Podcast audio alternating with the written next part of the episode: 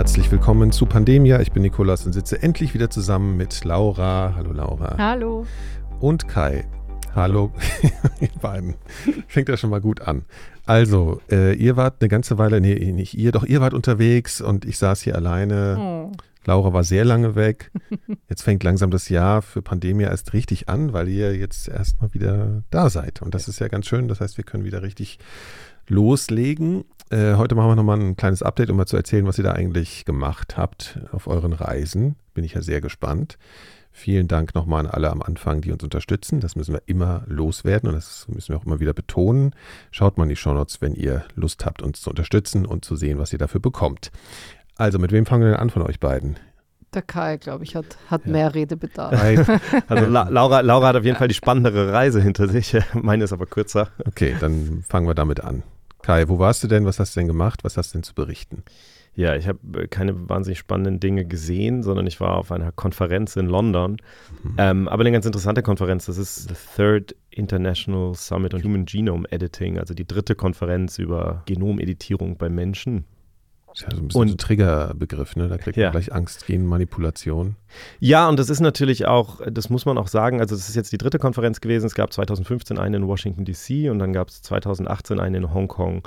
Und Hongkong war halt wirklich ein Weltereignis aus äh, dem einfachen Grund, dass kurz vor der Konferenz bekannt wurde, dass ein chinesischer Forscher namens He Jiankui eben diese Technologie, die noch relativ neu ist, also CRISPR, bestimmt schon mal gehört, ja. gab es auch den Nobelpreis für, für Jennifer Doudna und Emmanuel Charpentier vor ein paar Jahren, also 2020. Und dieser Forscher hat eben diese Technologie eingesetzt beim Menschen und kurz vor dieser Konferenz in Hongkong war im Oktober 2018 waren Zwillinge zur Welt gekommen, Lulu und Nana. Das sind die Pseudonyme, unter denen die beiden bekannt sind. Man weiß sehr wenig über die. Deren Erbgut war verändert worden. Und zwar auf eine Art und Weise, und das ist halt das Umstrittene immer, äh, auf eine Art und Weise, die eben von Generation zu Generation weitergegeben werden mhm, kann. Mhm, ähm, also das ist das eine, dass es eine riesige Diskussion darüber gibt, ob und wann das überhaupt gerechtfertigt ist. Ähm, was relativ klar ist, dass es in diesem Fall nicht gerechtfertigt war, abgesehen davon, dass es halt große Sicherheitsbedenken gibt, also dass wir diese Technologie nicht gut genug verstehen, um zu wissen, was es genau sonst für Nebenwirkungen haben kann, wurde das in diesem Fall gemacht, um die Kinder sozusagen resistent gegen HIV zu machen. Also da wurde etwas nachempfunden, was es in der Natur gibt. Also manche Menschen, gerade in Europa, haben eine Mutation im CCR5-Gen und das ist sozusagen der, der Rezeptor, über den HIV in eine Zelle eindringen kann. Und manche Menschen, die den nicht exprimieren, haben eben viel, viel geringeres Risiko, beziehungsweise gar kein Risiko, sich mit HIV zu infizieren. Also das kommt in der Natur eigentlich vor und das haben Sie nachgebaut. Das, das gibt es genau und das ist natürlich teilweise ähm, deswegen gemacht worden, weil die leichteste Veränderung in Anführungszeichen ist, einfach ein Gen zu zerstören. Also da, da, da muss man nicht besonders zielgerichtet sein, sondern man muss einfach nur irgendwas in der mhm. Mitte kaputt machen und dann funktioniert das nicht mehr, sage ich mal. Also das Problem ist, dass wir sehr wenig darüber wissen, was genau mit diesen Kindern eigentlich passiert ist, also wie es denen geht und so weiter. Aber der Forscher hat dann auf dieser Konferenz 2018 in Hongkong gesprochen und hat gesagt, die Kinder seien gesund geboren worden. Das hat natürlich. Also das war ein reines Experiment. Also es gab keinen Grund, das zu machen, es war nur ein Experiment. Ne, der Vater war HIV-positiv und hatte Angst und deswegen äh, wollte sozusagen verhindern, dass die Kinder mhm. ähm, sich infizieren können. Natürlich haben wir Möglichkeiten, also es ist sehr leicht und gängig heutzutage, dass Menschen, die HIV-positiv sind, ihre ähm, Kinder zur Welt bringen. Nicht HIV-positiv. Medikamentös dann. Medikamentös. Also ich ja. meine, äh, heutzutage ist die Empfehlung, wenn jemand HIV-positiv ist, der kann ganz normal Kinder zeugen, in, mhm. solange die, das Virus unterdrückt ist im Blut. Ja. Gibt es überhaupt kein Risiko, ähm, seinen Partner anzustecken, beziehungsweise Kinder anzustecken. Also ich will damit nur sagen, das du hast ja gesagt, das wäre alles gar nicht nötig gewesen, äh, weil eben Alternativen für diesen konkreten medizinischen Fall zur Verfügung ständen und weil das, äh, ja, weil wir halt nicht wissen, und es ist kritisch ja. gesehen worden, weil also, wir nicht die Auswirkungen wissen, wie das, was das alles sonst noch bedeuten kann. Also es ist auf so vielen Ebenen sozusagen ja, okay. einfach problematisch, mhm. ähm, dass man gar nicht weiß, wo man genau anfangen soll, okay, aber okay. sozusagen die ganze, die, die ganze Logik dahinter ist schon eine, wo man sagt, das ist schlicht und einfach nicht nötig. Ja. Und die ganzen ethischen Fragen. Und dann die ethischen man, Fragen genau, dazu. Er ist tatsächlich auch ins Gefängnis gekommen, er ist jetzt gerade wieder rausgekommen nach drei Jahren mhm. und China hat gerade neue Regeln auch verkündet, die das ein bisschen ähm, stärker regulieren sollen. Gibt es aber große Fragen, ob es jetzt wirklich ausreichend reguliert ist, weil diese Regularien in der Regel nur auf äh, universitäre Forschungszentren und so weiter abzielen. Und die Frage ist, heißt das, dass im privaten Bereich sozusagen, also das Unternehmen zum Beispiel sowas weitermachen könnten? Das ist so ein bisschen unklar noch. Ich erzähle das alles nur, um zu sagen, der Schatten davon hing natürlich okay. über dieser Konferenz. Okay. Und, und im Grunde ist natürlich die Erwartung, dass auf dieser Konferenz jetzt ähm, genau darüber auch weiter gesprochen wird. Also inwieweit hat sich das weiterentwickelt, wie sehen wir die Risiken und, und den Nutzen und so weiter. Und das wurde teilweise auch gemacht. Kann man auch wirklich relativ kurz zusammenfassen und sagen, was wir in den Jahren dazwischen gelernt haben, ist im Grunde, dass das Risiko im Embryo viel höher ist, ähm, also dass all die, all die Sorgen, die damals kundgetan wurden, auch äh, durchaus berechtigt sind. Man muss sich klar machen, diese Technologie, dieses CRISPR, was da im Grunde passiert, ist, dass der Strang der DNS, also unser Erbgut, im Grunde genommen komplett gebrochen wird. Also man nennt das ein Double Strand Break. Das also ist beide, diese Genschere auch das, genannt. Genau, genau. Und genau darum geht es, dass diese Genschere, das klingt eben immer sehr also manchmal wird es auch ein Skalpell genannt, gerade im Englischen oder so, und das klingt eben sehr präzise, aber es ist nicht, also wir müssen mit diesen Metaphern, die wir wählen, immer sehr aufpassen, weil die ein eigenes Leben entwickeln. Klar. Und ähm, ich habe mit einem Forscher gesprochen, der mir gesagt hat, wir sagen immer, das sei ein Skalpell, aber im Grunde genommen ist das ein Hammer und wir zertrümmern damit im Grunde genommen an einer, an einer Stelle dieses Erbgut. Und was passiert ist, dass, wenn das dann einmal zerbrochen ist, dann fügt die Zelle das mit ihren Reparaturmechanismen wieder zusammen und dann kann man eben, wenn man das schlau macht, kann man eben so eine Art Vorlage, die man mitgibt, einbauen lassen. Mhm. Das ist im Grunde genommen das ganze Ziel. Okay, also man macht etwas kaputt und sagt in der Zelle, reparier es bitte so. Genau, mhm. genau. Das ist der Gedanke. Es ist aber so, dass das nicht immer funktioniert. Und deswegen war eben dieses Beispiel, was Heichon Kui gemacht hat, da reicht es ja, dass das zerbrochen wird, das Gen, und dann irgendwas da reingesetzt wird, weil dann ist das Gen nicht mehr lesbar und damit mhm. ist, ähm, mhm. ist es quasi vorbei. In Bezug auf diese HIV-Anfälligkeit. Genau, auf dieses spezifische, auf dieses spezifische Beispiel. Aber wenn man natürlich eigentlich sagt, man möchte da jetzt ganz genaue Änderungen einfügen und dann haben wir eben gelernt, dass die befruchtete Eizelle, der Embryo, also diese Zelle scheint sich anders zu verhalten als im Grunde genommen, wie wir das von allen anderen Zellen gewohnt sind. Die scheint einfach eine viel geringere Kapazität zu haben, solche Doppelstrangbrüche zu reparieren. Und das ist etwas, was in diesen Experimenten, die zum Beispiel auf dem Kongress jetzt vorgestellt wurden, auch nochmal gezeigt wurde, dass eben in ganz, ganz vielen Fällen dieser Doppelstrangbruch überhaupt nicht richtig repariert wird und manchmal das gesamte Chromosom dann verloren geht. Und es ist zwar auf der einen Seite sehr naheliegend zu sagen, hey, wenn wir schon irgendetwas verändern wollen im Erbgut, dann lass uns das im, im Embryo machen, weil das ist nur eine Zelle, da muss ich nicht Milliarden Zellen im Körper irgendwie erreichen und die Zelle ist relativ leicht zugänglich wenn man zum Beispiel jetzt über Präimplantationsdiagnostik spricht oder so, dann hat man ja die Chance, vor dem Einpflanzen des Embryos diese Veränderung vorzunehmen. Aber du sprichst von Embryo, ich glaube, ein Laie denkt dann schon ja. an irgendwas weiterentwickeltes. Du redest wirklich von der befruchteten ich Eizelle. Ich rede jetzt von der befruchteten Eizelle. Der einen genommen. Zelle macht man genau. sozusagen. Okay. Weil eben der Gedanke ist, dann brauche ich nur die eine Zelle Klar. verändern und okay. dann mhm. habe ich das. Ja was wir gelernt haben, ist, dass im Grunde genommen so naheliegend das vielleicht scheint. Es hat eben diese ethischen Probleme, dass es dann im ganzen Menschen ist und vererbt wird auf die nächsten Generationen. Ja, ja, und ja. es hat eben dieses Problem, dass offensichtlich das System vielleicht in der Zelle besonders schlecht funktioniert. Okay, okay. Mhm. Teilweise aus diesen Gründen hat der Kongress seinen Schwerpunkt auf was anderes gelegt. Und zwar auf die Veränderung des Erbguts in Zellen bei, bei somatischen Zellen. Sprich, zum Beispiel Zellen in einzelnen Organen oder Blutzellen. Und da ist es eben so, dass wir wirklich wahnsinnige Fortschritte haben. Und da wurde eine ganz bestimmte Krankheit in den Mittelpunkt äh, gerückt bei diesem Kongress und das ist die Sichelzellanämie. Und das ist eine ziemlich furchtbare Krankheit. Laura, ich glaube, du hast darüber. Ich habe vor zwei Jahren darüber äh, recherchiert und darüber geschrieben. Und zwar habe ich dort in, in, in, Togo, in Tunesien und in Deutschland recherchiert und Patienten getroffen oder Betroffene getroffen.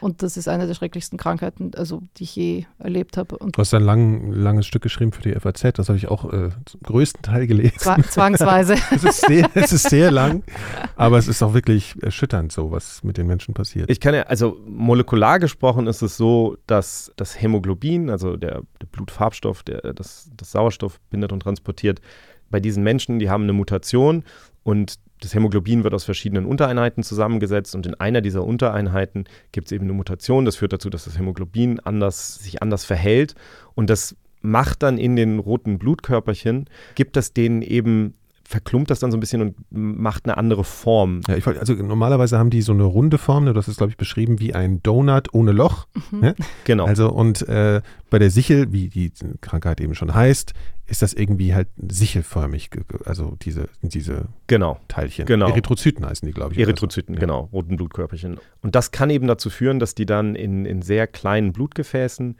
können die dann eben so aggregieren und die verstopfen und das kann dann mhm. zu ganz furchtbaren Schmerzen führen, zu solchen Schmerzkrisen nennt man die.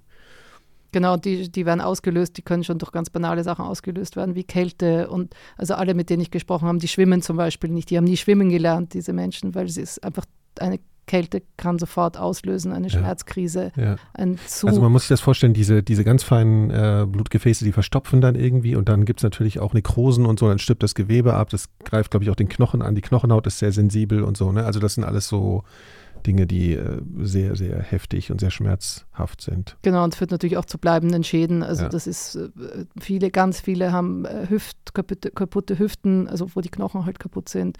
Die Milz ist zerstört, ganz es greift und Hirnschläge, Körper, also Leute kriegen auch Hirnschläge, ähm, Thorax-Syndrome, also es sind wirklich ja, ja. Der Schmerz, immer der Schmerz. Genau, also die, in der Regel sehr, sehr viel Schmerzmittel, denen die behandelt werden. Und auf diesem Kongress in London war jetzt eben eine junge Frau, Victoria Gray. Und das ist im Grunde genommen die erste Person, die mit dieser CRISPR-Technologie, die von einer Firma hier entwickelt wurde, behandelt wurde. Gegen diese Sicherheit. Gegen diese Sichelzellanämie. Und zwar, das ist ganz interessant, was die machen ist, ist auch wieder ganz spannend. Also Erwachsene haben eine bestimmte Art von Hämoglobin und der Fötus hat eine andere Art von Hämoglobin. Und mhm. dieses Hämoglobin, dieses fetale Hämoglobin, benutzt die Untereinheit nicht, die bei der Sichelzellanämie beschädigt ist. Das, das heißt, man kann das beim Fötus noch gar nicht, könnte man noch gar nicht sehen, ob, das, ob der Schaden da ist. Genau. Wir haben es auch noch keine, keine Symptome. Ja. Und, und was jetzt gemacht wird, ist, dass eben mit Hilfe der CRISPR-Technologie werden ähm, Stammzellen entnommen diesen Patienten und die werden so verändert, dass dieses, das nennt sich die Gamma-Untereinheit, dass die eben wieder eingeschaltet wird beim Erwachsenen. Und das dann, heißt, die kriegen für, Fötusblut sozusagen wieder, wie ein Fötus.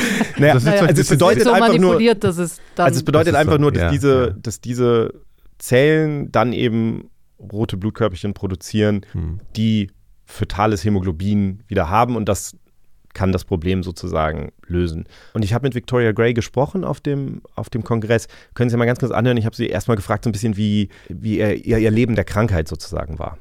I was diagnosed at three months old, and um, So, from my experiences growing up, it was just long bouts of unexpected pain that would come about randomly. And it was severe pain that would cause me to not be able to move most times because my legs was hurting so bad I couldn't stand on them. My arms was her hands was hurting so bad I couldn't use them.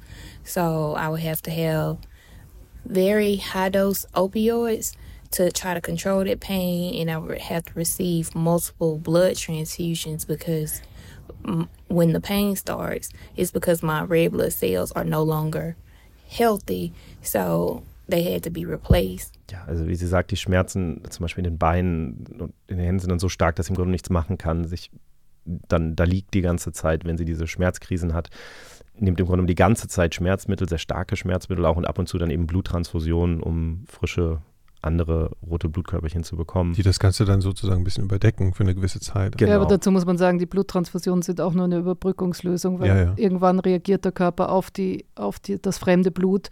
Dann kriegen sie sozusagen, äh, einen, wie sagt man, anaphylaktischen Schock. Also ein, eine Möglichkeit, das zu behandeln, ist eine, eine Stammzelltransplantation. Also dann zum Beispiel von einem Bruder, wenn das, wenn das kompatibel ist, dass man dann sagt, okay, wenn der die Mutation nicht hat, dann kann man versuchen, eine Stammzelltransplantation zu machen und sie hatte halt überlegt, das zu machen. Und Stammzellen gewinnt man auch wieder aus dem Blut dann eben von Verwandten, die kann man dann geben und dann. Das ist im Knochenmark, also die Blutstammzellen sitzen im Knochenmark, Knochenmark und okay. produzieren. Genau, musst aber auch eine Chemotherapie machen, sozusagen, dass, da, dass dein Immunsystem komplett runterfährt. Ja, ja, das klingt so harmlos, das ne, aber das ist eine ziemlich heftige Sache auch. Genau, ja. das muss man hier allerdings auch machen. Also es war bei ihr dann so, dass ihr diese Therapie angeboten wurde. Mhm. Natürlich war ihr klar, dass es eine experimentelle Therapie ist, dass das was Neues ist. Was für sie entscheidend war auf einem gewissen Level war, dass sie wusste, okay, wenn das nicht funktioniert, dann kann sie trotzdem immer noch versuchen, eine, eine, eine klassische Transplantation von ihrem Bruder zu machen, weil das zu dem Zeitpunkt eigentlich schon der Gedanke war. Und ich habe sie dann auch gefragt, so was in ihrem Kopf vorgegangen ist, als sie diese Entscheidung getroffen hat, wie sie das so abgewägt hat. Und, und es war sehr, sehr emotional, auch wie sie geantwortet hat, fand ich. I felt like I had nothing to lose. I, I was at the, the end, really. And my decision to do it was based on my kids. I wanted to be here to be a part of their lives because I have four children. And I wanted to be able to dress my daughters for their weddings. Be it, be there when they sign up for college and just experience life with them so that outweighed all of my other fears. So I, I did this for my family. And I just wanted to be here for them because they had fears of losing me, and no child should be without their mother. Ja, da musste ich auch ein bisschen schlucken. Mhm. Also ja, sie sagt halt, es, das war für sie, sie hatte das Gefühl, sie hat nichts zu verlieren und sie wollte ähm, sicher gehen sozusagen, dass sie, dass sie da sein kann für ihre vier Kinder. Also sie lebt in, in Forest in Mississippi und hat ähm, vier Kinder und hatte einfach das Gefühl. Sie muss das machen, damit dass, sie länger lebt. Ja, mhm. das, das Risiko geht sie ein. Das haben wir jetzt noch gar nicht so gesagt. Es kann natürlich auch zum Tod führen, alles so. Ist ja, also je nachdem, welche Organe betroffen sind, oder es kann zumindest dafür, dazu führen, dass sie sehr schwer behindert oder, oder sehr schwer Die erkrankt. Krankheit. Ja, ja die, also es kommt darauf an, wel, auf welchem Kontinent ja. man sich befindet, aber viele, also ich glaube, das ist eine der größten Todesursachen auf dem afrikanischen Kontinent für Kinder unter fünf. Ja, und Victoria hat auch an einer anderen Stelle mir gesagt, sie hatte einfach das Gefühl, also es geht es gar nicht darum, ähm, ob sie jetzt überlebt, sondern dass sie das Gefühl hatte, dass das Leben, das sie lebt, eben nicht mehr lebenswert ist manchmal oder dass sie, dass sie nur existiert, hat sie einmal gesagt. Also dass sie das Gefühl hatte, sie, sie existiert nur und lebt nicht wirklich. Ja, und, und dann hat sie eben diese Therapie gemacht, das war 2019. Und es ist äh, kein kleiner Eingriff, ne? Also da werden. Wir reden nochmal, welche Therapie meinen wir jetzt? Weil wir haben jetzt. Sorry, das ist ja. die CRISPR-Therapie und zwar, okay. was da genau gemacht wird nochmal, ist, ähm, es werden im Grunde genommen Stammzellen aus dem Knochenmark ähm, geerntet, sagt man im Englischen, geharvestet, ne? also mhm. die werden entnommen. Mhm. Und dann gibt es eben diese Chemotherapie, wo die verbleibenden Stammzellen im Grunde abgetötet werden, damit genau, also dann. Man entnimmt das einem von einem anderen Menschen, dann nein. bekommt sie. Nein, nein, in dem Fall, das ist die, die Ach, Knochen. Ihr selbst. Ja, ja. Okay. in diesem Fall sind das ihre eigenen. Okay. Die werden dann im Labor verändert und wurden ihr dann einige Tage später zurückgespritzt. Ja. Letztlich. Und sie bekommt eine Chemotherapie, damit das Immunsystem runtergefahren wird, damit es keine Abwehrreaktion gegen diese Injektion bekommt? Oder? Nein, sie bekommt eine Chemotherapie. Okay. Sie bekommt eine Chemotherapie, damit die anderen Stammzellen, die den Fehler noch haben, im ah, Grunde okay. abgetötet ah, werden. Also okay. genau wie wenn du eine Transplantation von jemand anders bekommen würdest. Mhm, mh. Nur, dass es in diesem Fall eben ihre eigenen veränderten Zellen sind, die sie okay, bekommt danach. Und sie hat gesagt, das war dann auch schwierig. Also sie, sie meinte, das waren irgendwie drei Tage, äh, die sie diese Chemotherapie bekommen hat und dann war sie danach und dann hat sie auch schon die Zellen zurückbekommen und dann dachte sie, oh, war ja gar nichts. Und sie meinte dann ein paar Tage später sind ihr in einer Nacht alle Haare dann ausgefallen, wie so eine Perücke, komplett alles, alles ab, meinte sie. Das war schwierig, aber sie hat gesagt, das Schwierigste für sie war ähm, hinterher das, ähm, der, der Entzug der Schmerzmittel. Also das, das, hm. das Problem war, die, sie hatte mehrere Schmerzmittel, die sie alle bekommen hat und das muss man dann ausschleichen ne? und da gibt es dann auch bestimmte Medikamente dafür und es war dann eben... Also ausschleichen, weil es eine Abhängigkeit gibt, ne? Ja, Für genau. Opioide und so Ja, ja, natürlich. Ne? Ja. ja. und das war 2019, dass sie das bekommen hat so, und dann kam natürlich die Pandemie und dann gab es auch bestimmte Sachen nicht, die man bei dieser, bei dieser Therapie eben benutzt hätte und insofern war das für sie das Schwerste im Grunde genommen durch diese Phase durchzugehen und sich diesen, von diesen Schmerzmitteln zu entwöhnen, meint sie. Aber jetzt geht es ihr eben gut und sie ist auf dieser Konferenz gewesen und hat da eine, eine Rede auch gehalten und hat gesagt, dass sie das Gefühl hat, dass, dass sie jetzt endlich wieder im Leben stehen kann und so ich meine, und das klingt natürlich erstmal total toll, ne? Also ich meine, das ist eine total, das ist ein, ein, Durchbruch, das vor ein paar Jahren hätte man das nicht unbedingt gedacht, dass wir, dass wir an diesen Punkt so schnell kommen. Aber das ist eben, wo es jetzt spannend und kompliziert und interessant wird, mhm. ist eben, dass diese Therapie, die wird wahrscheinlich dieses Jahr zugelassen werden in den USA, aber die wird voraussichtlich Millionen Dollar kosten. Und ganz kurz, mehrere Millionen Dollar. Um das nur noch mal festzuhalten, das hat zu einer Heilung geführt. Ja, also sie fühlt Vorerst. sich geheilt, genau, Mhm. genau. Also äh, kommt immer darauf an, wie du es definierst. Also es ist ja so, die Mutation hat sie ja nach wie vor. Sie produziert jetzt eben dieses andere. Hämoglobin. Sie kann es an ihre Kinder weitergeben, theoretisch. Oh, ja. ja, ja, das Ja. ist nochmal ein anderes Ja. Thema, da können wir nochmal drauf kommen, genau, aber symptomfrei ist sie erstmal. Aber sie ist symptomfrei und sie nimmt keine Schmerzmittel mehr und sie hat das Gefühl, sie kann all diese Dinge machen, die sie vorher Ja. nicht machen konnte. Okay. Ne? Das ist natürlich eine, Erstmal toll. eine Ja. riesige Sache. Mhm.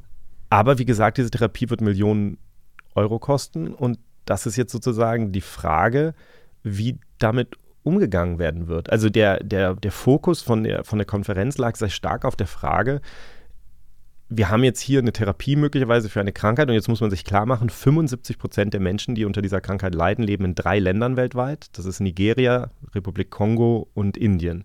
Also keine Länder, in denen man jetzt davon ausgehen kann, dass man für Millionen Menschen, also ich meine, selbst hier wäre es schwierig. Also das, ne, das heißt, und, und das ist ja nur der Anfang. Also da werden andere Therapien in den nächsten Jahren kommen mit ähnlichen ähm, Dingen wahrscheinlich. Das heißt, das ist jetzt eine riesige, eine riesige Das ist also sozusagen so State of the Art, was die, was, was, was geht. Ne? Ist wahnsinnig teuer, es ist potenziell möglich, aber natürlich ist die Frage, wie kriegt man das jetzt äh, zu den Patienten, die bei weitem natürlich nicht diese finanziellen Möglichkeiten haben. Genau, und äh, vielleicht um es äh, ganz banal auch, ich meine, auch, auch Victoria Gray hat mir gesagt, sie hätte sich das natürlich nicht leisten können. That my that's my we kind of touched on my biggest concern is the price and availability to people who can't afford it because myself I wasn't able to work a full-time job and really not a part-time because my my health was failing me. So there's no way that I would have been able to afford this if it came with a 2 million 2 million dollar price tag. Not even a million a hundred thousand. I, I wouldn't have been able to afford it. So how is that fair that you um something life saving comes with a price tag that high? Ja, also selbst Mhm. in den USA natürlich, ich meine, das wird jetzt natürlich eine Diskussion sein, ob die Krankenversicherung sowas zahlen kann und, und wir wissen ja auch, dass in den USA dann auch nicht jeder abgedeckt ist mit der Krankenversicherung. Aber sie sagt, also sie hätte sich das auch nicht leisten können. Also da gab es auch einen interessanten Vortrag dann von jemand, der über diese, diese Preissachen geredet hat und es ist ja eine total schwierige Frage, äh, also welcher Preis gerechtfertigt ist für so etwas. Weil du natürlich argumentieren kannst, okay, wie viel kosten diese Patienten das Gesundheitssystem zum Beispiel irgendwie über 30 Jahre oder so? Und wenn du jetzt das in einem Schlag machst, so ist das dann gerechtfertigt. Aber auf der anderen Seite kann das Gesundheitssystem das dann an einem Schlag oder muss man dann auch das sozusagen ausdehnen? Und ist es überhaupt so, dass wir das zugrunde legen sollten? Also sollten wir zugrunde Genau. legen, wie viel eine Firma dafür verlangen kann, in Anbetracht der Tatsache, dass das sowieso so viel kosten würde. Ähm, was zum Beispiel sehr spannend ist, dieser, also dieser ähm, Amerikaner, der diesen Vortrag gehalten hat über die, die Preisfrage, das war ganz spannend, weil er gesagt hat, wenn man unter diesen Bedingungen sich zum Beispiel Blindheit anguckt, das ist so, dass blinde Menschen das Gesundheitssystem nicht mehr kosten als Menschen, die sehen können zum Beispiel. Also das könnte ja denken, dass die irgendwie, was weiß ich, häufiger Unfälle haben oder irgendwie sowas. Das ist nicht der Fall. Das heißt, wenn man diese Argumentation zugrunde legt, dann könnte im Grunde genommen, wenn man mit der gleichen Therapie jetzt zum Beispiel erblindeten Menschen äh, ermöglichen würde, wieder sehen zu können, könnte man im Grunde genommen überhaupt sich keinen. Preis argumentieren. Ja. Das rechnet Ja. sich nicht. Ne? Ja. Also das ist total. Ist es fühlt sich sowieso so furchtbarlich falsch an, ne? dass wenn man sagt, die Menschheit hat es äh, erreicht, durch Forschung so eine Therapie zu ermöglichen und dann fängt man überhaupt an, über diese Kosten zu sprechen. Ne? Das ist, fühlt sich sowieso schon so furchtbar an, für dich, wenn man denkt, man könnte das alles heilen und dann redet man auf einmal über die Kosten. Das finde ich sowieso, also emotional schwierig so. ja, ne? aber wir leben Natürlich. natürlich, nun in einer ja, Welt, wo diese klar. Innovationen zwar alle auf, auf Forschung in Universitäten und so beruhen, aber am Ende von, Produkt. von ja. Unternehmen Ja. Vorangetrieben werden. Ich will nur, ich will ja eigentlich über die, über die Situation in anderen Ländern reden, aber nochmal, ich nur dafür sensibilisieren. Also was mir sehr klar geworden ist auf diesem Kongress auf eine Art und Weise, die mir vorher, glaube ich, nicht so klar war, ist, dass da eine riesige Diskussion auf uns zurollt, wenn diese Therapien, und das ist, das steht jetzt bevor, dass derartige Therapien eben kommen. Gibt auch schon Beispiele von Therapien, für sehr seltene Immunkrankheiten, die sich zurückgezogen haben aus dem deutschen Markt zum Beispiel, weil, ähm, weil hier das nicht bezahlt wird. Ähm, also das, das sind Diskussionen, das wird eine, eine harte Diskussion werden, selbst in diesen Ländern.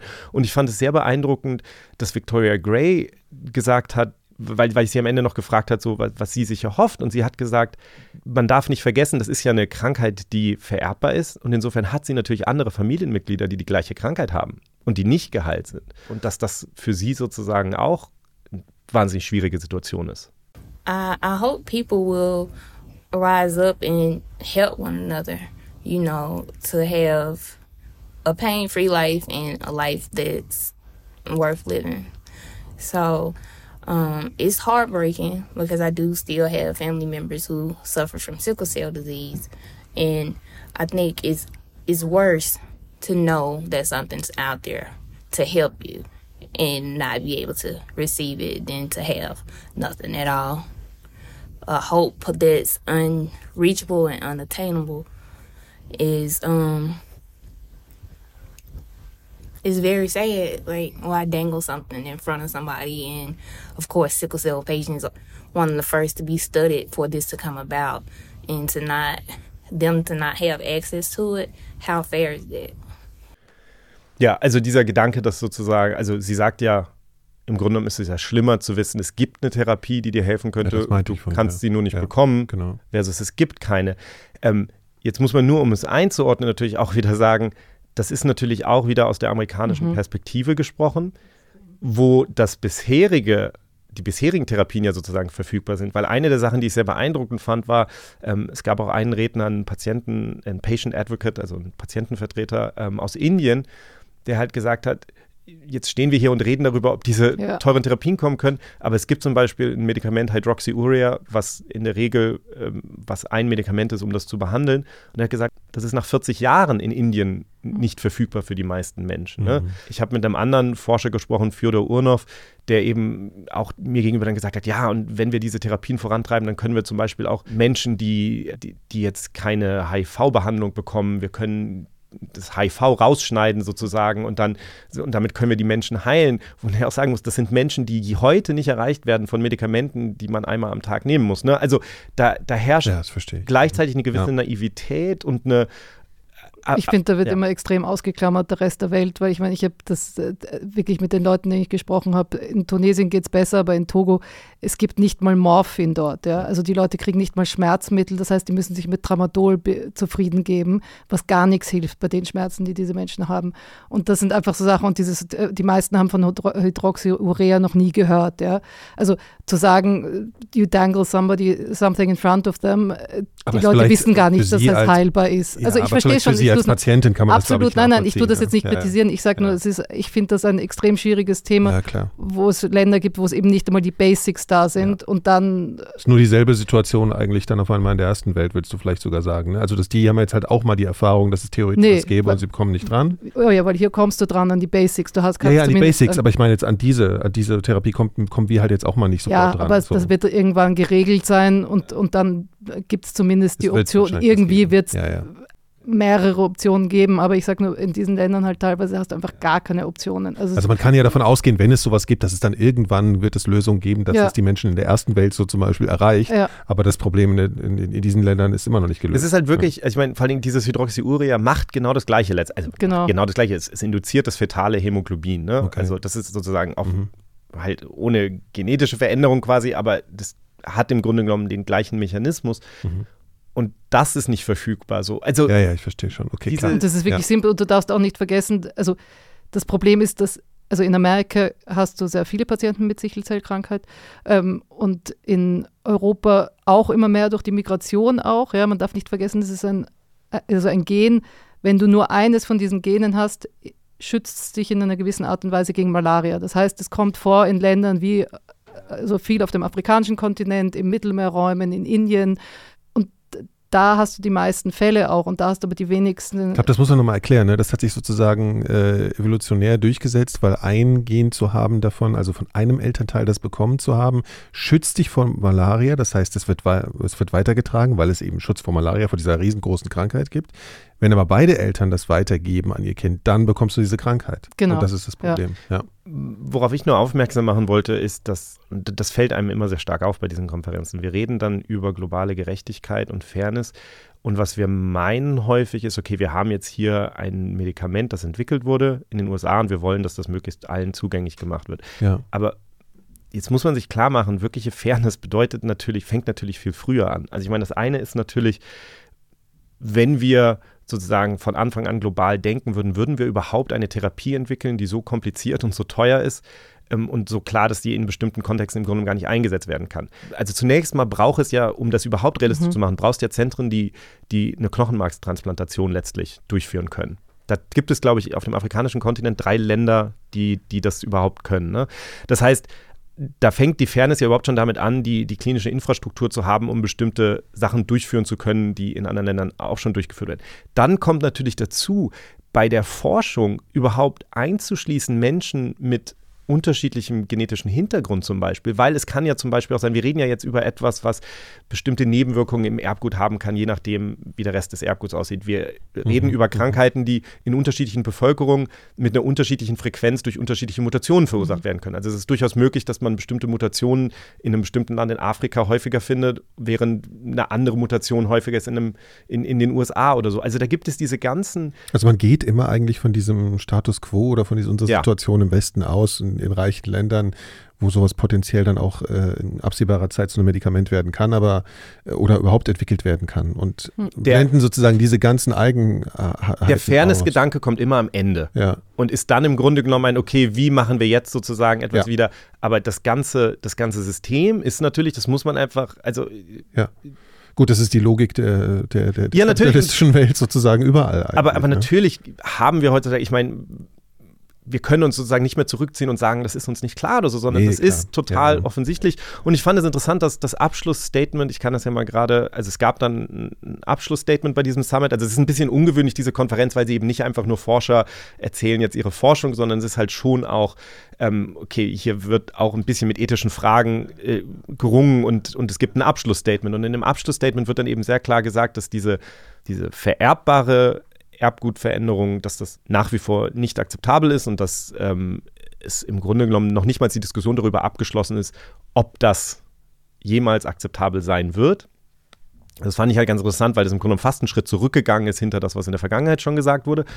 Und für diese somatischen Genveränderungen haben die halt einen ganzen Abschnitt, wo es darum geht, wo gesagt wird, es geht jetzt um die Frage, wie man das fairer verteilt und wie man, wie man versucht, diese Therapien auch den Menschen zugänglich zu machen, die das besonders brauchen, aber die vielleicht eben nicht besonders viel Geld haben. Und dann steht da aber am Ende, ich sage es mal ganz kurz auf Englisch, weil das Statement hat auf Englisch ist, ensuring research includes more genetically diverse populations and expanding the range of those who conceive and conduct the research play a vital role in achieving equitable outcomes. Also genau das, was ich gerade gesagt habe.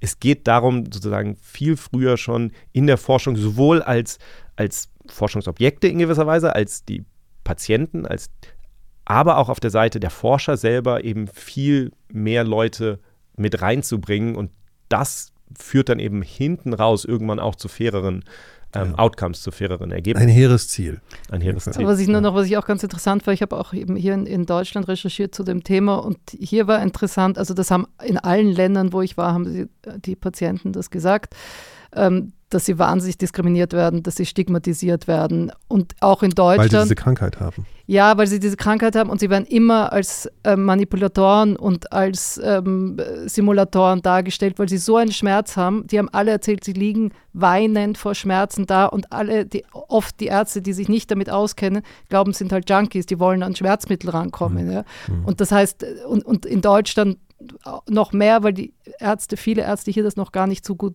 kennen, diese. Ja, das ja, ich glaube, in deinem Stück steht auch eine Beschreibung von einem Kind, das als Kind dann halt schon auch irgendwie gar nichts machen konnte und da wurde auch immer gesagt, das simuliert und ist faul und so weiter. Ne? Also, dass das halt sowas vorkommt. Kannst ja an deine eigene Geschichte nicht erinnern. So. Ist aber drin, ich habe es ja vorgestern gelesen. Also so, also naja, also dass halt sozusagen da Vorurteile entstehen und die Krankheit hier sowieso überhaupt nicht bekannt ist. Auch. Ja, immer mehr und das also die, die in der pädiatrischen ähm, sozusagen, also Kinder werden, werden gut behandelt hier mittlerweile, mhm. aber oft im Erwachsenenalter gehen sie verloren, beziehungsweise kommen nie in das System rein, wenn sie, also das, das ist das Schlimme.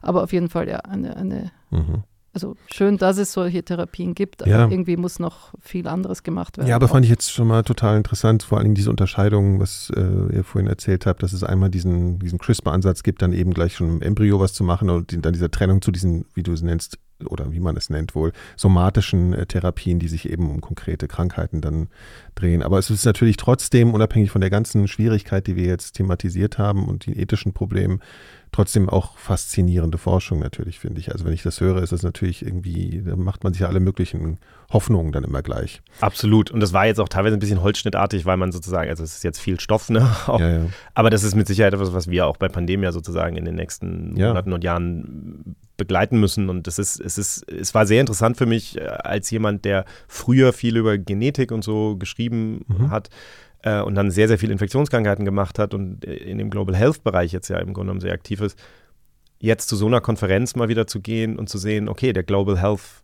das Global Health Thema ist da jetzt Front and Center. Es ist ja. jetzt total wichtig und das wird, ähm, also das wird sehr spannend werden, glaube ich, mhm. die nächsten Jahre. Und ich, es, ähm, also es mangelt nicht an hehren Zielen und Vorsätzen, aber wie wir das erreichen, das ist tatsächlich. Ja, man muss ja auch, der, der Bewusstmachungsprozess ist ja dann auch immer erstmal, muss, ist ja genau exemplarisch bei mir eben so passiert. Ne, dass ich ihre Perspektive gehört habe und gedacht habe, ja, verstehe ich mit diesem, dass das da vor ihr dängelt und so. Und dann kommt dieser Aspekt und ich denke, okay. Hm. gut, sehr interessant. Ähm, ja, hoffentlich sprechen wir mal wieder darüber, über dieses Thema, weil das äh, fasziniert mich wirklich sehr. Ähm, jetzt wechseln wir mal das Thema. äh, Laura, du, du warst ja unterwegs. Vielleicht erzählst du erstmal, was du der, also du warst in Nepal, aber vielleicht erzählst du erstmal, warum du da unterwegs warst. So, ich war in Nepal, weil ähm, ich dort zusammen mit einem Fotografen, Jani Corman, haben wir eine Geschichte gemacht über Antibiotika, ähm, antimikrobielle Resistenzen und haben dafür ein Stipendium bekommen vom European Journalism Center. Muss ja erstmal erklären, was das überhaupt ist. Antimikrobielle Resistenzen, also Antibiotikaresistenzen, davon haben wir ja schon gehört. genau, also es ist wie Antibiotikaresistenzen, aber breiter gefasst. Also es kann auch antifungale, ähm, wie sagt man? Also Antibiotikaresistenzen bezieht sich ja immer dann sozusagen nur auf Antibiotika, aber ja. man kann natürlich auch Resistenzen gegen antivirale Medikamente haben oder gegen, so, Anti, so, ja, ja, gegen Fungizide, die, die Pilze töten. Pilze. Und darum ah, okay. ist der, der größere Begriff. Der Überbegriff ist, ist genau. antimikrobiell. Aber okay. es ist schon so, dass Antibiotikaresistenzen, glaube ich, das größte Problem ist, weil weil es, ähm, also das kriegt man ja auch mit. Das wird ja ständig, also viel Genau, und tatsächlich auch, weil zum Beispiel jetzt an die, also sozusagen gegen Pilze sind viel teurer, die Medikamente. Das heißt, die werden zum Beispiel auch nicht so leicht verschrieben. Das ja. heißt, da ist auch nicht so eine Überdosierung. Also ja, Antivirale werden auch nicht so viel verschrieben wie Antibiotika, oder? Würde ich mal behaupten, oder? Würde ich jetzt also so Gibt's aus dem ja auch nicht gesprochen. so viele, oder? Ja, also ich meine, antivirale Resistenzen haben halt so ihre eigene Dynamik, ne? weil, weil Viren sich natürlich viel schneller verändern und so. Und das ist ja etwas, was wir sozusagen im einzelnen Patienten immer schon sehen. Die Anti mhm. Und die, die, bei den Fungiziden ist es ein bisschen anders, weil die eben beim Menschen nach wie vor eine etwas geringere Rolle spielen. Aber die Antibiotikaresistenzen sind sozusagen das, wo wir diese, diese Pandemie in Zeitlupe sehen, weil wir einfach Antibiotika haben, die ja Breitband auch sind. Also die meisten viralen Medikamente sind ja spezifisch für okay. einzelne ah, ja. Viren. Mhm. Und bei den Antibiotika ist es eben so, wenn da jetzt bestimmte. Also, Wird gern mit Schrot geschossen, ja. sozusagen. Ja. ja. Aber warum fährt man denn dafür nach Nepal? Eigentlich, also ich meine, das Problem ist ja überall auf der Welt ja. vorhanden. Und bei Nepal war interessant, also es war so eine Mischung aus, aus Sachen. Zum einen macht die Regierung dort schon, also die hat Ansätze, die versuchen, was dagegen zu unternehmen. Es gibt relativ viele Forscher, die schon anfangen, da was zu unternehmen. Ähm, trotzdem ist es problematisch, weil es ist ein Nachbar von, also neben Indien, zwischen China, also zwischen eingequetscht zwischen China und Indien. Mhm. Das heißt, mit offenen Grenzen, aber das heißt, du kannst da auch viel, also das hängt dann alles auch zusammen. Also zum Beispiel, die kriegen komplett äh, wahnsinnig viel von ihrem Obst und Gemüse wird aus Indien importiert. Da haben jetzt auch Forscher zum Beispiel untersucht, die, äh, das Obst und Gemüse, da finden sie überall ähm, antibiotikaresistente Bakterien zum Beispiel auf diesem ah, Obst und Gemüse auf den Märkten von Nepal. Also das die da, Kontrolle ist schwer, weil es so viel Durchgangsverkehr gibt. Letztendlich gibt mit Waren Durchgangsverkehr mit Waren, aber du kannst es natürlich eben auch so, also so wird sie auch weitergegeben. Dann hast du zum Beispiel in Nepal einen Riesenteil der Bevölkerung arbeitet im Ausland und reist hin und her, also zum Beispiel im, in, im, in den Golfstaaten oder in Australien oder in mhm. Amerika. Mhm. Und das heißt, du hast da einen regen Austausch. Den von, Durchgangszimmer dieses Landes. Genau, hast einen regen Austausch von, von Bakterien, die dann sozusagen ja, okay, hin und her okay. geschoben werden und so ja. entsteht sowas. Und was auch dort interessant ist, ist halt wirklich, also wir haben versucht so nachzuvollziehen, diesen One Health Aspekt von der ganzen Problematik. Nicht? Also zum einen ist es schon so, dass eine der größten Probleme dort ist, dass, dass eine sehr, sehr große ähm, Hühnerpopulation, also ein wichtiger Wirtschaftszweig sind Hühner. Mhm. Die tun sie auch nicht exportieren, sondern das ist wirklich für den eigenen Gebrauch. Also mit dem steigenden Wohlstand können mehr Leute Fleisch essen und dann ist auch eben diese. Also es wird sehr viel Huhn gegessen. Es wird sehr viel Huhn gegessen, mhm. genau. Mhm. Und ähm, da hast du, ist es so, dass einfach die Hühner kriegen Antibiotika als Prävention, ja, was schon ein, ein, Blödsinn ist. Und sie, jetzt, das ist nicht mehr so stark, aber sie haben es als Wachstumshormon, auch, also als Wachs, nicht, nicht Wachstumshormon, sie haben es als Wachstumsmittel äh, bekommen sozusagen. Und die Menschen, also die Hühnerfarmer warten nicht ähm, die sieben, sieben bis zehn Tage, bis das Antibiotika aus, sozusagen verarbeitet ist im Körper der Hühner, sondern sie geben es ihnen teilweise bis zum Ende und schlachten sie und dann kommt das Huhn so auf den Markt. So, sozusagen direkt mit direkt richtig ordentlich Antibiotika drin genau, isst du dann das Huhn. eine Antibiotikakeule. Okay. Und da, da, ist vielleicht, Entschuldigung, das ist jetzt vielleicht ein kleiner Scherz, das heißt ja, dass man bei so Infekten immer gerne ein bisschen Hühnersuppe ist, hat da vielleicht dann wirklich so einen ganz konkreten Effekt und hat gar nicht so viel mit dem Huhn zu tun. Und, und dann ist es halt so, dass es, du kriegst halt dieses Antibiotika überall, also im, im Bereich von den, von den Tieren jetzt kriegst du es einfach von, da gibt so Wettshops, Agro-Wettshops heißen die, da gehst du halt wirklich in, ins Geschäft, ins hier, mhm. Tierbedarfshandel und ja. sagst, hier, ich hätte bitte gerne eine Tonne Krass. voll Antibiotika und dann kriegst du die.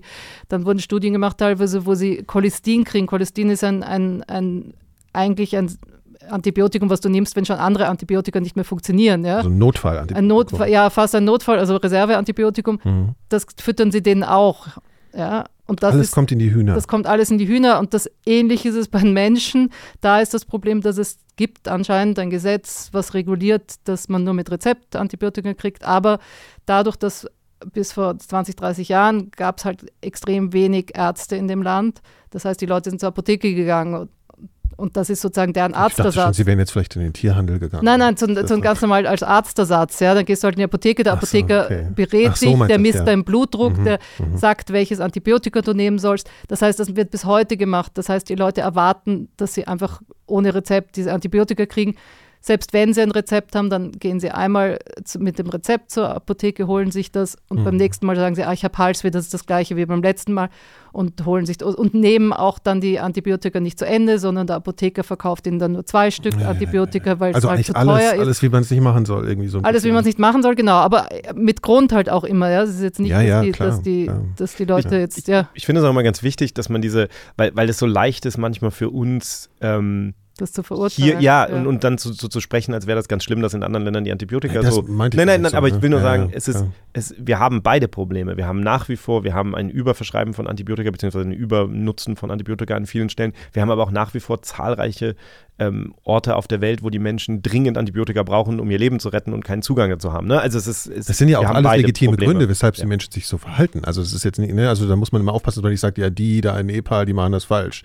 Äh, so meinen wir es natürlich nicht. Aber das sind halt die Zustände da. Ja, genau. Ja.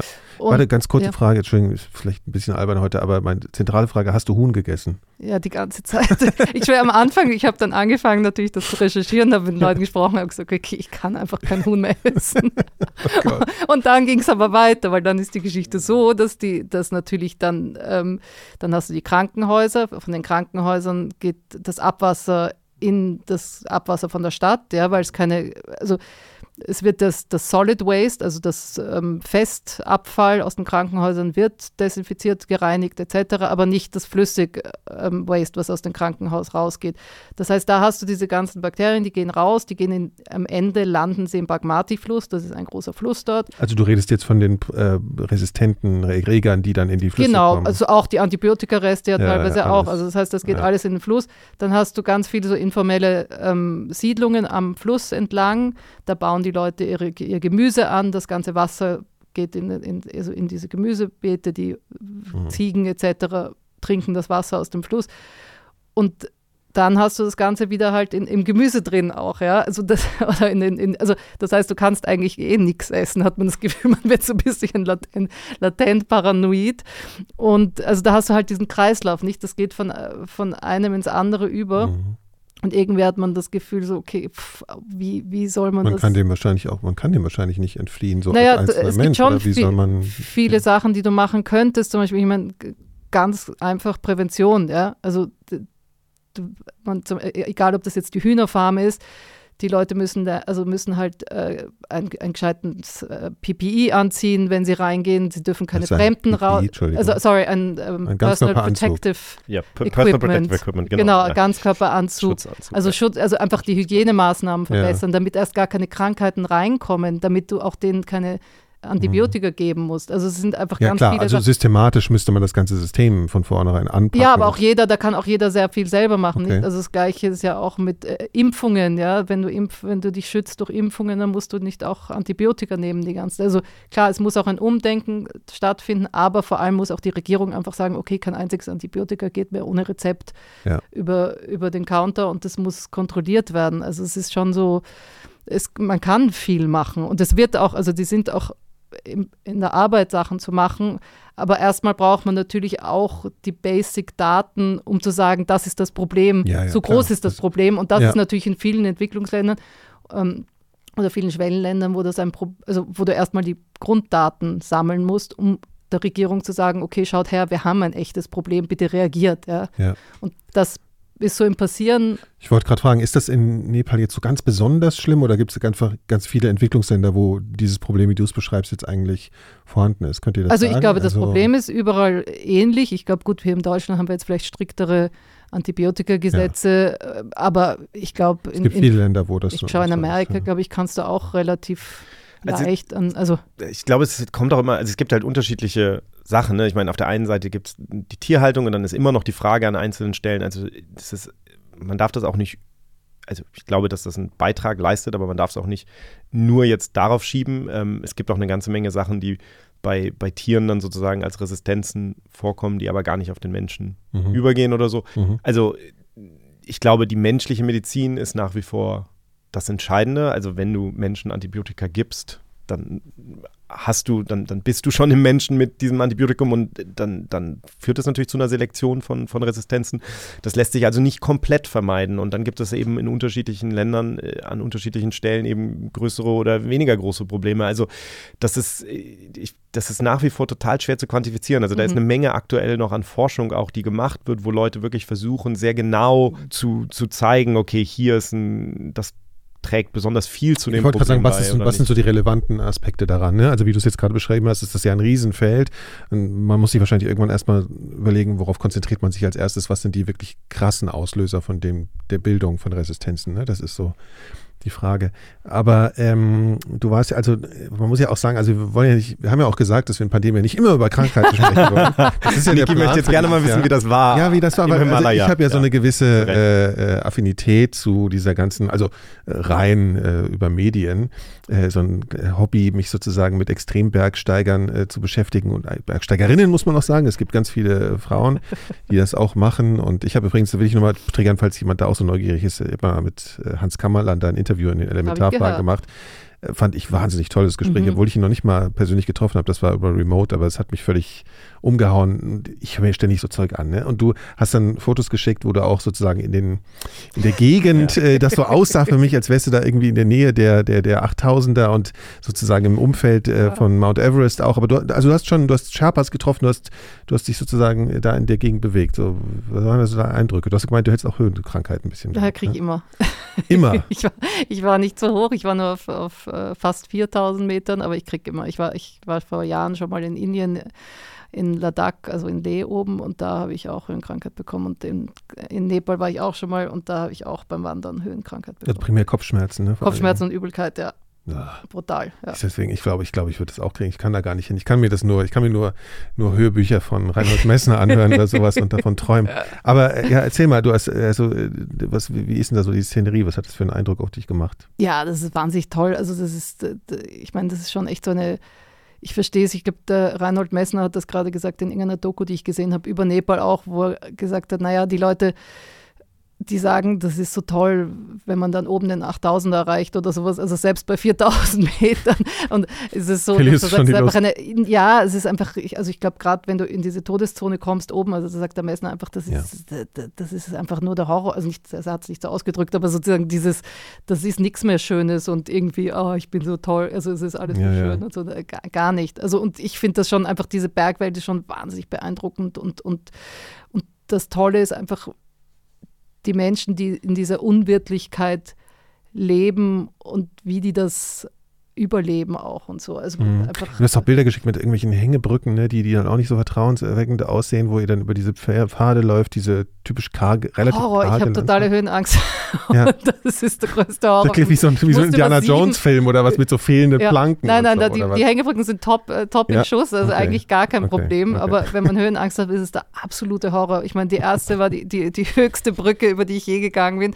Und ich habe echt, ich war so kurz eben ein bisschen so Kopfweh, höhenkrank, Dings. Und dann Mhm. musste ich über diese Brücke, um zurückzugehen.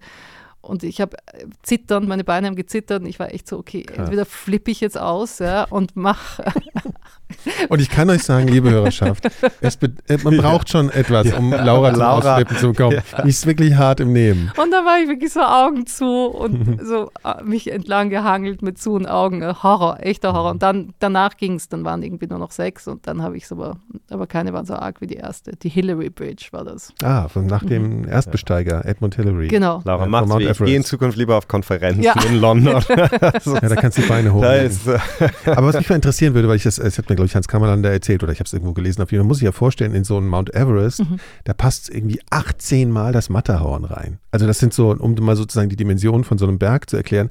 Was ich mich frage, du bist ja, wenn du in die Gegend kommst von diesen Gipfeln, bist du ja schon auf, was weiß ich, 3.000, 4.000 Metern oder Mhm. Ja. so.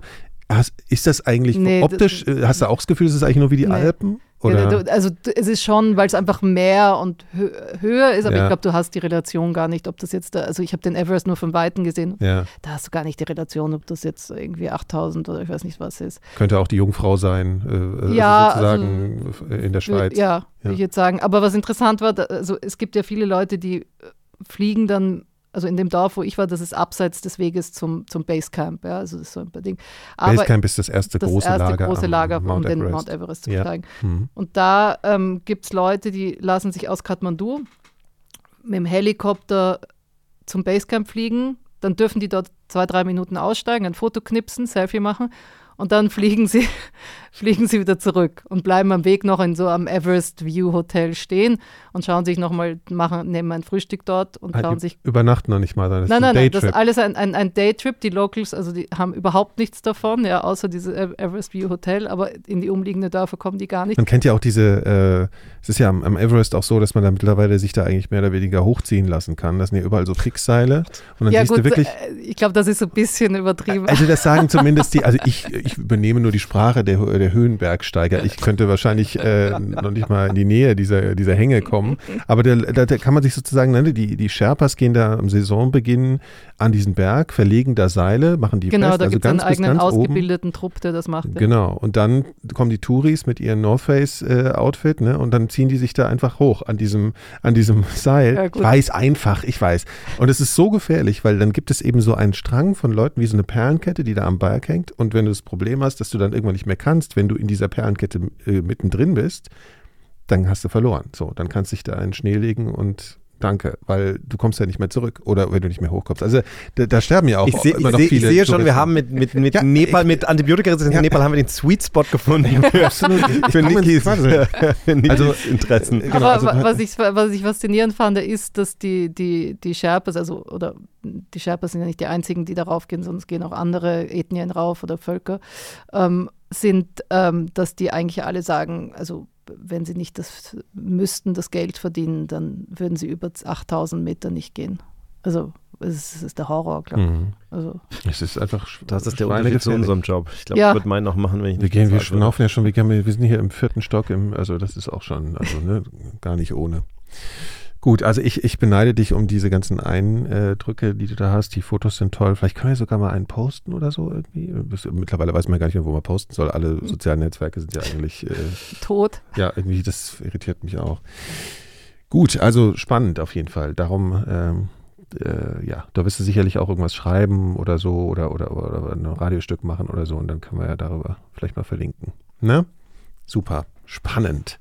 Was ihr so macht, während ich irgendwie hier mein Dasein friste und äh, andere Menschen befrage Die, die. Würmer von deinem Hund übernimmst. Ja, Ja, genau. Ja, Ich habe ja, ich, wir haben ja, wir haben ja noch ein keine. kleiner Bonus, ne? Hast du noch? Ja, dabei? genau, wir haben ja keine Songs am Ende von, dem, äh, von den Update-Folgen, aber ich hatte gestern, als ich im Flieger äh, zurück war, als ich, da saß ich schon im Flieger und Und dann habe ich mal so ein bisschen versucht, diese ganzen Sachen zu lesen, die nicht mit, ähm, mit dem Kongress zu tun hatten. Und, und dann kam mir eine Nachricht, äh, ich glaube, du hattest sie auch gesehen, ne? dass, mhm. dass eine neu entdeckte Stoffgruppe, die äh, die Pilze quasi bekämpfen kann, entdeckt wurde und benannt wurde nach Keanu Reeves. ähm, das ist skurril irgendwie. Ja, und dann, das ist, ähm, die, die Arbeit dazu ist gerade erschienen und der Forscher, der Erstautor, arbeitet am Leibniz-Institut für Naturstoffforschung und Infektionsbiologie. Und darum dachte ich mir dann, jetzt habe ich ihm kurz geschrieben und habe heute Vormittag nochmal ganz, ganz kurz mit ihm gesprochen, um zu fragen, was da, was da dazu kam. Ja, was genau die Sache ist. Und ich habe ihn dann erstmal gefragt, so was, so was eigentlich der Hintergrund seiner Forschung ist. Ne? Also man kann sich das ja im Prinzip im Mikrokosmos genauso vorstellen wie im Makrokosmos. Es gibt halt äh, Löwen und Tiger und die fressen dann eben Gazellen und das gleiche gibt es sozusagen auch äh, in der bakteriellen Welt. Und wir gucken uns dann nämlich das Raubtier eine Amöbe an und schauen dann sozusagen, welche Bakterien von dieser Amöbe gefressen werden können und welche nicht. Und das interessiert uns halt besonders, welche eben nicht gefressen werden können. Denn das Interessante ist, dass viele Bakterien eben äh, Möglichkeiten entwickelt haben, durch die Evolution eben sich gegen diese Amöben zu verteidigen. Und ähm, das bedeutet dann in vielen Fällen, dass sie halt kleine Naturstoffe produzieren, die giftig sind für die Amöben. Und das Interessante ist eben beispielsweise bei Amöben, das sind eben Eukaryoten, also keine Bakterien, haben also mehr gemeinsam mit unseren menschlichen Zellen. Das Interessante ist halt, wenn wir also einen Stoff finden, der gegen diese Amöbe halt toxisch ist und giftig, äh, dann kann es halt auch sein, dass äh, das beispielsweise auch eingesetzt werden können, beispielsweise als Zytostatikum, also als Antikrebsmittel. Und auf der anderen Seite ist es halt manchmal auch möglich, dann zu sehen, dass das auch antifungal ist, weil Pilze und Amöben halt auch sehr, sehr viel gemeinsam haben genetisch. Ähm, und das ist sozusagen der Hintergrund. Also es ist klassische Naturstoffforschung. Ich finde die total spannend schon immer. Also haben wir bestimmt auch schon drüber gesprochen, aber zum Beispiel, klassisches Beispiel, wenn wir jetzt über Antibiotika reden, wir haben ja Penicillin. Penicillin ist, ja. wird ja von einem Pilz hergestellt und der Grund ist, dass der Pilz sich mit diesem Mittel quasi verteidigt oder äh, sozusagen im, im, Nahkampf macht mit anderen Mikroorganismen. Und das ist im Übrigen auch der Grund, wenn wir über Antibiotikaresistenzen sprechen, dass man sich immer klar machen muss, weil manchmal bei den Menschen so ankommt, als seien Antibiotikaresistenzen etwas, was wir Menschen jetzt verursachen, mhm. also was wir jetzt erzeugen. Aber natürlich gibt es in der Natur schon sehr, sehr viele dieser Antibiotikaresistenzen. Wir beschleunigen es nur. Genau, also wir selektieren für die. Ne? Wir, aber es gibt zum Beispiel, es gibt Untersuchungen, die sind in den Permafrost gegangen und haben Eis hochgeholt aus einer Zeit lange vor Antibiotika und haben eben nachweisen können, dass da drin schon bestimmte Antibiotikaresistenzen vorkommen. Ne? Das heißt, es herrscht ständig dieser Kampf. Er hat da ja dieses schöne Bild auch. Ne? Es herrscht im Mikroorganismus eben genauso ein Kampf wie, wie, wie bei den Makroorganismen. Also bei, bei zwischen Wildkatzen und was auch immer was, ne? Also genau und, und da haben sie jetzt eben diese, diese Forscher jetzt eben bei diesen Untersuchungen eben festgestellt, äh, dass eine bestimmte Art von Bakterien, nämlich Pseudomonas, dass die eben diese Wirkstoffe herstellen, die gegen die Amöben zum Beispiel wirken. Und Jetzt habe ich natürlich gefragt, es hat sehr viel Aufmerksamkeit bekommen, dass sie die jetzt. Ähm, ja, darauf stürzt die, sich die Presse. Ja, natürlich. Also sehr, sehr schlau gemacht auf jeden ja. Fall. Ne? Die ja. heißen jetzt Keanomycine, Keanomycine A, B und C. Und da habe ich natürlich gefragt, warum, warum man Keanu, das jetzt nach Keanu Reeves benennt, ja. Ähm, der Wirkstoff, den wir halt haben, also dieses Keanomycin, also wenn man es ganz grob vereinfacht und wir haben noch nicht alle Experimente gemacht, also da ist auch noch nicht der letzte, äh, noch nicht das ex letzte Experiment getan, aber im Groben kann man halt sagen, dass dieses äh, Molekül halt Löcher in die Oberfläche dieser Pilze macht. Ähm, und dann bluten die sozusagen aus. Und im Prinzip macht Keanu Reeves in seinen unterschiedlichen Filmrollen ja auch nichts anderes mit seinen, mit seinen Gegnern, äh, dass er ihnen Löcher in die Oberfläche pumpt und äh, die dann halt auch ausbluten. Also ich finde, das ist eine sehr selektive Wahrnehmung der gesamten Filmografie von Keanu Reeves. Ja, so hätte, man hätte auch Sylvester Stallone nehmen können oder so vielleicht. Ja. Jetzt muss man dazu sagen, ich habe ich hab mit ihm gesprochen, der, also äh, Sebastian Götze, das hätte ich vorher mal sagen können. Sebastian ja. Götze heißt, äh, ähm, okay. heißt unser Gesprächspartner Verzeihung. hier. Ja. Äh, sorry, genau. Das ist der Forscher, der Erstautor. Und sie hatten eben überlegt, wie sie diese Substanzen nennen sollen. Und dann hatten sie zufällig sich gerade den Trailer angeguckt mhm. für äh, John Wick 4, was jetzt wohl rauskommt, wie ich festgestellt habe. Ähm, das heißt, basiert mehr darauf. Und tatsächlich scheint Keanu Reeves bei Reddit vor kurzem auch Fragen beantwortet zu haben. Und dann kam unter anderem die Frage, wie er das findet, dass jetzt diese Substanzen nach ihm benannt wurden. Und da hat er wohl gesagt, dass er es eigentlich besser gefunden hätte, wenn man die dann nach John Wick benennt. Aber ja, aber auf jeden Fall gibt es er die. kann sich auch schon ein bisschen geehrt fühlen. Ne? Immerhin irgendwas das war nach einem tut er, glaube ich, ja schon auch. toll. Ja, ich glaube, das hat er auch gesagt. Also auf jeden Fall gibt es nach wie vor ähm, einen gewissen Crossover zwischen äh, der Popkultur und, Ja. den, äh, und, und der Mikrobiologie zum Glück. Bekannter von mir, den ich glücklich. mal, ja, absolut. Ein Bekannter von mir, der ist Astronom und nach dem wurde tatsächlich ein kleiner Asteroid benannt. Ich muss muss sich mal vorstellen, ne? das ist doch toll.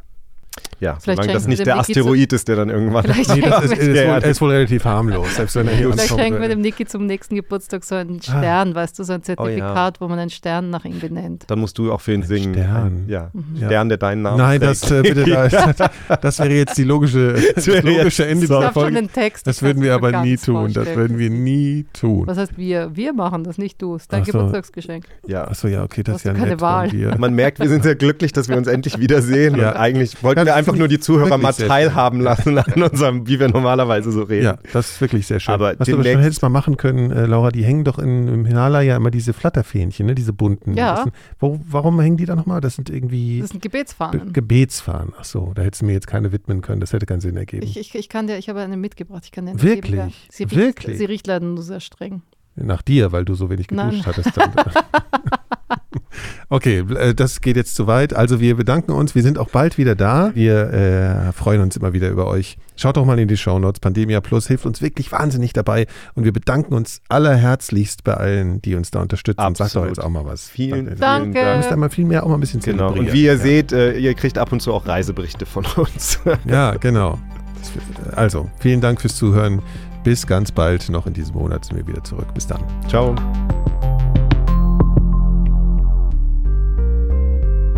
Super Elektrik.